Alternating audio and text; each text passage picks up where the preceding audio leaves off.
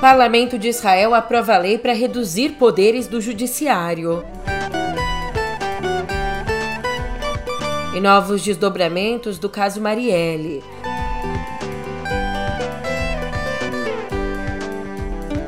Também por aqui, discussão sobre a taxação dos super ricos fica para depois.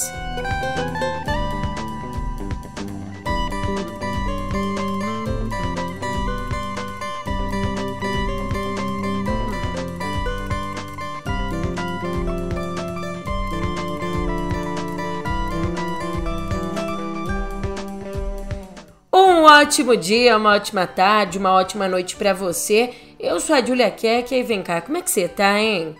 Ó, pra falar a verdade, nessa terça, dia 25, eu tô bem preocupada com a democracia em Israel. Você já vai entender o porquê disso no pé do ouvido. Música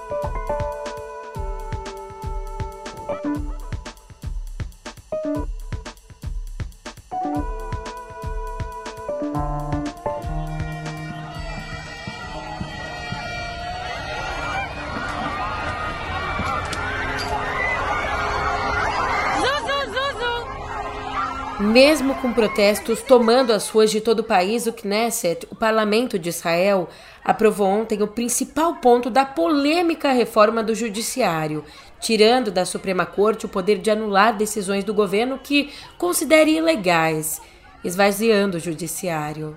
O país não tem uma constituição. O projeto foi aprovado por 64 votos a zero depois da oposição boicotar a sessão.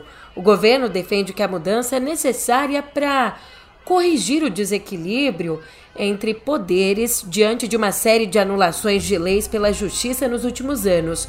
Mas o governo também diz que essa decisão não interfere na independência da Suprema Corte. Só que para os opositores, a reforma compromete a própria democracia israelense ao tirar a possibilidade de serem revisadas as leis que atentem contra o Estado de Direito, especialmente diante da crescente presença de partidos ultra-religiosos no governo. Enquanto manifestantes tomaram as ruas da maioria das cidades israelenses, a presidente da Suprema Corte, Esther Hayut, ela, junto com vários outros ministros do tribunal, encurtaram uma visita oficial à Alemanha depois que a lei foi aprovada, tratada como um golpe pela imprensa liberal israelense.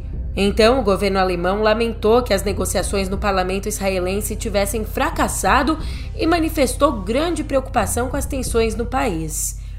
Mais tímida, como de praxe, foi a reação de Washington. O Departamento de Estado dos Estados Unidos disse apenas que vai debater a legislação com Israel nas próximas semanas.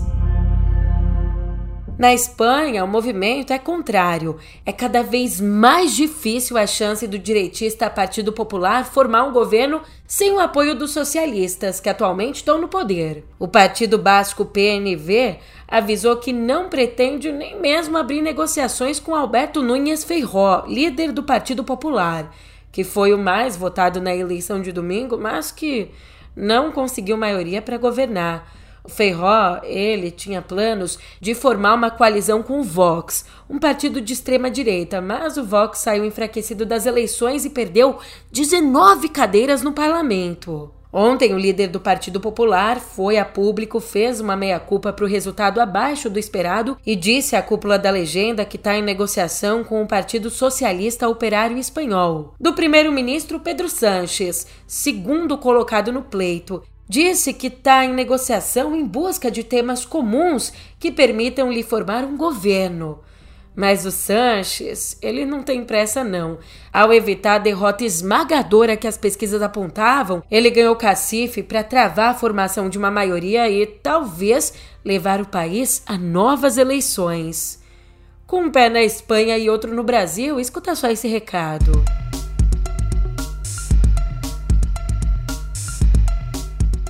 Olá, sou Pedro Dória, editor do Meio. A eleição ontem na Espanha foi incrivelmente importante para o Brasil. A derrota da extrema-direita lá enfraquece esse movimento internacionalmente e, por isso, enfraquece também o bolsonarismo. Quer entender como é que esse processo funciona? O ponto de partida já está no YouTube do Meio ou então nessa mesma plataforma de podcast.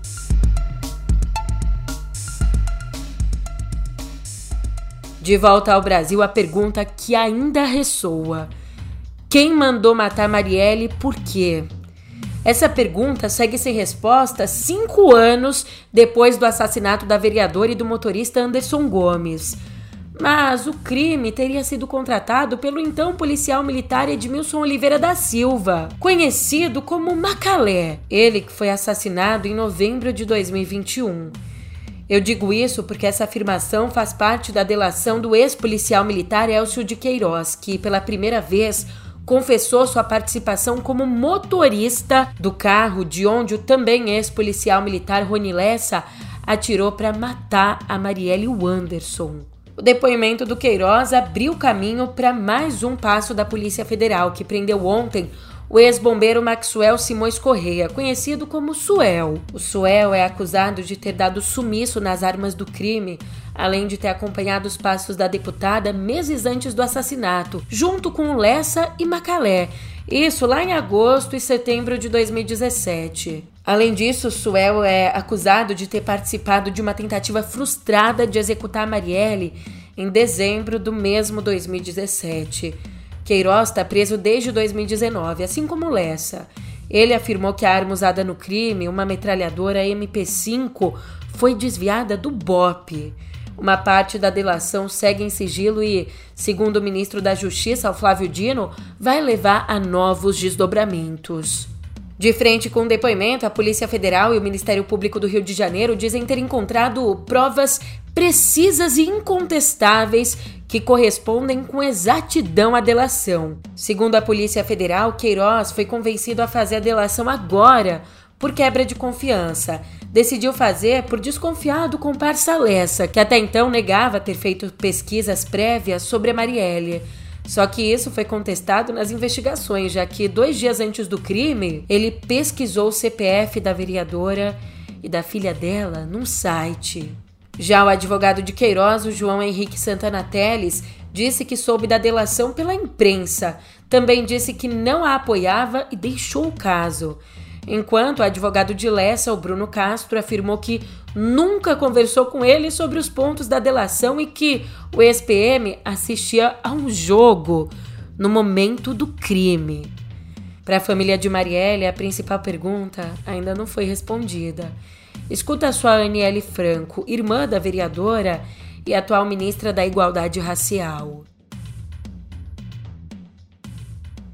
É, a gente tem trabalhado muito muito, muito. Eu tenho trabalhado muito incansavelmente, dia e noite, para a gente estar tá numa semana importante, a semana que seria o aniversário da Mari, Semana da Mulher Negra Latino-Americana e Caribenha, e receber essa notícia mexe, eu estou num turbilhão de sentimentos, porque ao mesmo tempo que a gente tem um governo mais humano, um ministro da Justiça que se posiciona é, e a gente está à frente dessa parte da igualdade racial, lutando por uma melhoria do povo preto, das mulheres negras como um todo no país.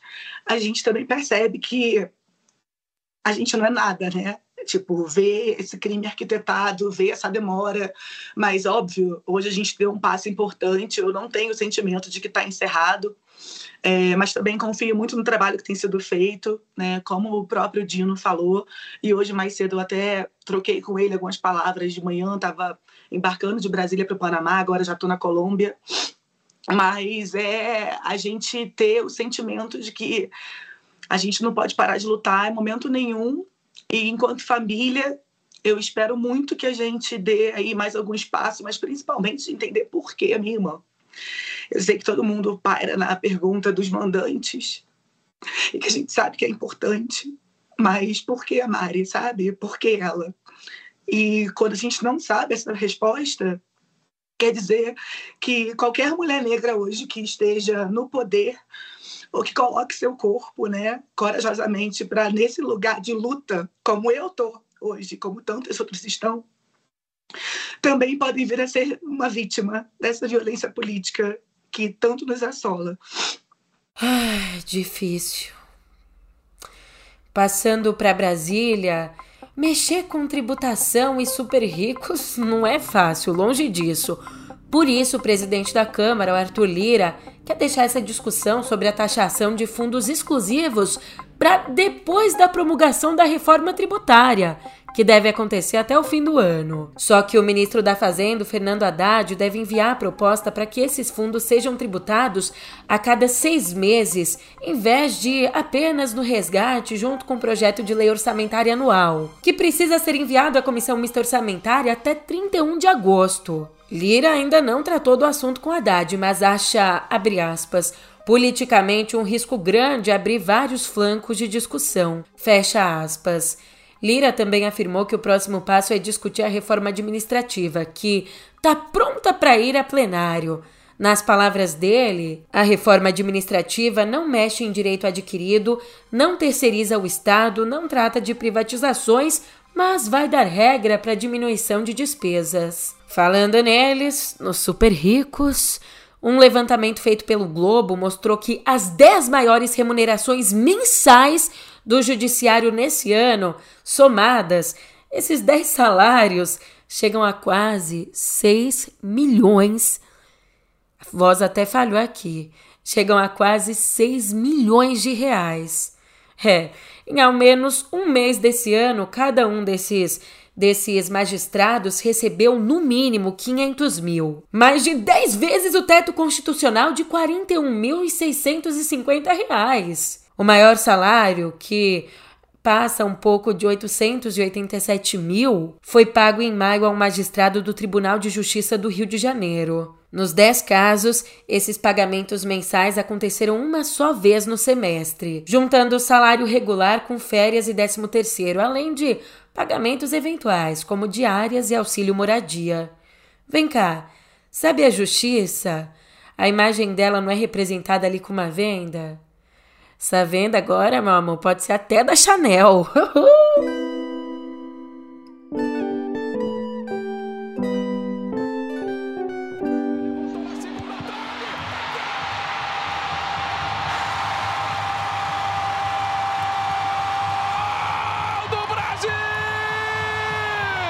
Que estreia! A seleção brasileira de futebol feminino abriu sua participação na Copa do Mundo 2023 com quatro chaves de ouro.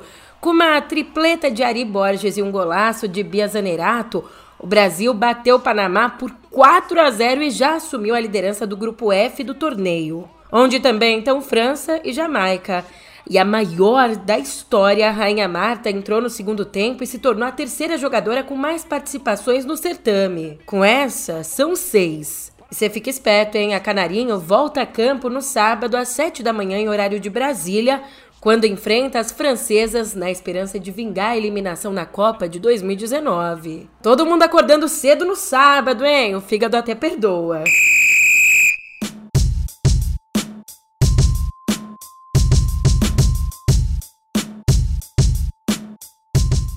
E se a gente tá batendo um bolão em campo, nas salas de aula, até então não era assim. Mas pode ser que o jogo vire, porque esvaziado durante o governo Bolsonaro, o Programa Federal para a Educação de Jovens e Adultos, a EJA, vai voltar a ter uma política nacional. Quem prometeu isso foi a Zara Figueiredo em entrevista ao Globo. Ela, que é responsável pela Secretaria de Educação Continuada, Alfabetização de Jovens e Adultos, Diversidade e Inclusão, a SECAD, do Ministério da Educação. E para voltar a ter uma política nacional, a secretaria vai contar com um orçamento de 60 milhões. Esse dinheiro vai ser aplicado em bolsas de estudos para os alunos e interlocução com o ensino profissionalizante. Se você quiser traçar um paralelo aí, o governo passado, enquanto a gente tem aqui 60 milhões no investimento, o governo passado gastou só 6 milhões com a EJA. Isso é pouquíssimo, já que hoje em dia o Brasil tem 9 milhões e 600 mil pessoas com 15 anos ou mais que não sabem ler e escrever. Ainda foi só no ano passado que o nosso país passou a marca de metade da população com ao menos 25 anos que concluíram o ensino médio. Na área da saúde, uma notícia gravíssima. Uma das maiores farmacêuticas do mundo, a Gilead Sciences, atrasou o lançamento de um novo remédio para HIV por quase uma década para maximizar seus lucros. Isso foi registrado nos memorandos internos descobertos pelos advogados de 26 mil pacientes que agora estão processando a empresa, com toda razão, né? Como é que foi isso? Lá em 2004, a empresa já tinha dois tratamentos de sucesso para HIV, os dois sustentados por uma versão de um medicamento chamado Tenofovir, que perderia a proteção de patente em 2017. Eis então que esse novo remédio era ainda um Tenofovir, mas numa versão mais atualizada, menos tóxica para os rins e para os ossos dos pacientes. Só que para esse remédio aqui não bater de frente com os dois tratamentos já oferecidos, eles adiaram o lançamento do medicamento, prolongando inclusive o tempo que ficariam protegidos por uma patente. E assim, o remédio só foi lançado em 2015 e o adiamento permitiu que a patente fosse concedida até 2031.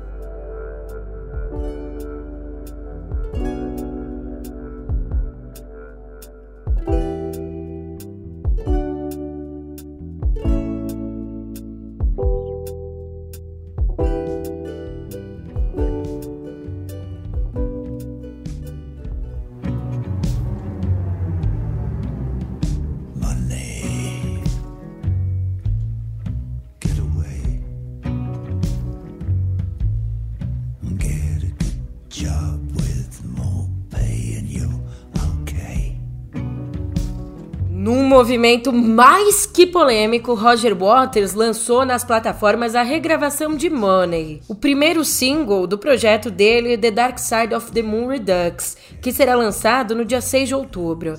E aqui o cantor e baixista tá revendo o disco clássico do Pink Floyd lançado há 50 anos. Mas ele diz que não é uma substituição, sim uma releitura. Por exemplo, ele praticamente declama sua letra antes cantada por David Gilmour e os solos de guitarra do Gilmore e do sax de Dick Perry foram substituídos por uma fala de Waters. O resultado é elaborado e bem produzido, mas soa um tanto perturbador para os fãs tradicionais.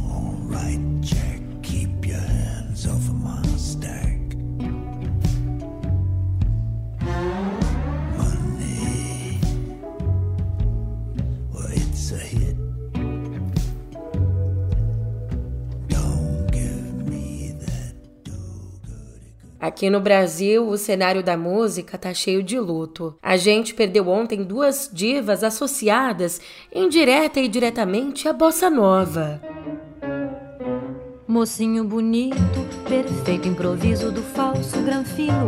No corpo é atleta, no crânio é menino, que além do ABC nada mais aprendeu. Doris Monteiro, que tinha 88 anos, lançou-se no fim dos anos 40, ainda na geração de cantoras do rádio, por mais que a interpretação contida e a voz macia dela destoassem do estilo do estilo de peito aberto das colegas. Para muitos, foi uma precursora da bossa e viveu o auge da carreira nos anos 60 e 70. Já a Leni Andrade a cantora dos músicos era expoente da linha mais jazzística da bossa nova, embora transitasse com maestria por outros gêneros. Lançou 34 álbuns entre 1961 e 2016 e foi um sucesso aqui no Brasil e no exterior. Ela tinha 80 anos e estava internada no Rio com pneumonia. E veja como bate engraçado meu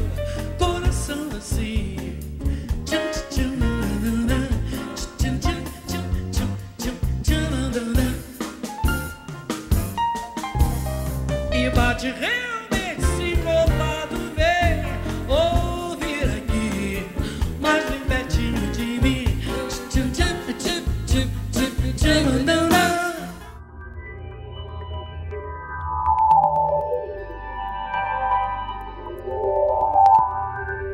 A gente avisou, avisou, mas não esperava que fosse assim, né? Da noite pro dia. Mas foi. Foi assim que o Twitter abandonou o passarinho azul e se tornou o X, o X.